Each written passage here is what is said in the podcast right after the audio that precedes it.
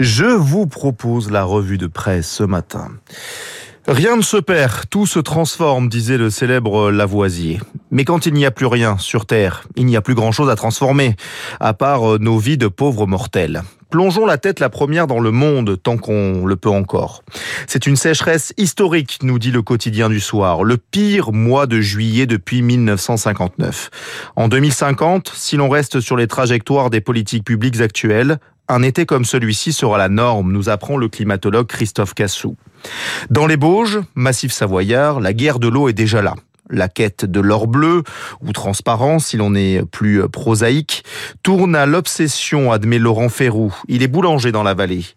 Déjà dans sa jeunesse, son père lui disait de ne pas jouer avec l'eau. On l'a réutilisé toujours trois fois, admet le montagnard. Mais aujourd'hui c'est pire, les sources se font rares. Il y a une rupture du climat, explique Paul, 60 ans. Il craint de ne plus abreuver ses bêtes. Elles boivent tellement que ça ne va pas faire l'été. À des centaines de kilomètres plus au sud, la ville de Seyan est ravitaillée par camions-citernes. Elle limite la consommation d'eau à 150 litres par personne. Pour réveiller les esprits, la mairie a le sens de la formule. Quand tu portes ton propre seau d'eau, tu connais la valeur de chaque goutte. C'est pas bête. Mais certains gentilés, aisés de la commune, se fichent des restrictions et préfèrent payer une amende de 1500 euros s'ils sont rattrapés par la patrouille. Vous comprenez, il faut bien faire fonctionner le jacuzzi et arroser la pelouse. Le directeur de la régie des eaux, Éric Martel, peste. 1500 euros pour certains, ce n'est rien. Alors que prendre sa douche avec une casserole, ça, ça, ça remet les idées en place. C'est le sens de la formule, je vous dis. Pour transformer en tout cas, certains s'y mettent à plusieurs. Dans le Parisien aujourd'hui en France, nous rencontrons les Sauveurs de Pierre. Une start-up a lancé un défi. Rénover le château de Boulogne-la-Grasse dans l'Oise. Il suffit que vous achetiez un tout petit bout de l'édifice, comme une sorte d'action comme la bourse. Yves, Benoît, Claude, Juliette font désormais partie des 6000 copropriétaires. Ils ont simplement déboursé 59 euros, nous dit le quotidien. Mais la start-up est claire, on ne pourra pas tout restaurer. Il faudra aussi aménager le bois pour 650 000 euros. Le gardien du site regarde tout cela avec du recul.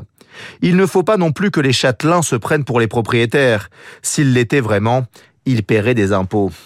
Dur retour à la réalité. À l'Assemblée nationale aussi, ça se transforme. Ou on recycle. Question de point de vue.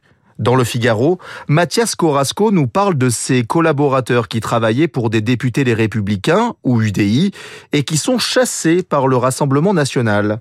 Au chômage, certains se laissent tenter, comme Charles Herbach qui travaille désormais pour la députée RN Caroline Colombier. Je trouvais intellectuellement intéressant d'accompagner la création d'un groupe parlementaire, dit-il. Il serait une dizaine à avoir franchi le Rubicon, mais est-ce vraiment l'intellect qui prime? Ou serait-ce plutôt les 3500 à 4700 euros par mois proposés par les députés marinistes? Le double, voire le triple du salaire moyen au Palais Bourbon. Un collaborateur admet avoir perdu des amis après sa prise de poste. Du côté de l'ex-FN, on parle aussi transformation. Une normalisation accélérée, admet même Laure Lavalette, députée du Var on participe à la notabilisation de ce parti, conclut Charles Herbach. Finissons, si vous le voulez bien, avec le traditionnel portrait de Libération. Dans sa série Les Descendants, Libé a rencontré Yves de Gaulle, petit-fils du général. Enfant, il déjeunait le dimanche midi à l'Élysée. C'était ultra sympa, on pouvait parler de tout, j'aimais sa bienveillance chaleureuse. Yves parle de Charles, il payait ses costards, son électricité et même ses timbres achetés au tabac du coin, nous dit-il. Yves l'appelle grand-père, le vouvoie.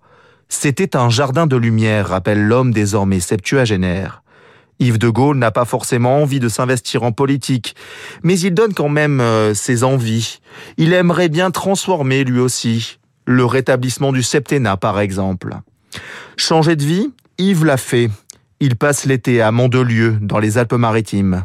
Plus personne ne vit à la boisserie dans le domaine familial de colomber les deux églises. Le général en convenait à l'époque. Pour vous les enfants, c'est pas très drôle. Pour y vivre, il faut une mission. Écrire ses mémoires, par exemple. Fermer les guillemets. Une bonne idée sans doute que de transformer les années passées afin de créer notre histoire, avec un petit ou un grand H, pour se souvenir que la vie sur Terre, c'était peut-être bien au final. Radio classique. 8h41, restez avec nous dans un instant notre esprit libre. Yves Bourdillon, journaliste aux échos. On va balayer l'actualité internationale avec lui et ça sera un pur plaisir.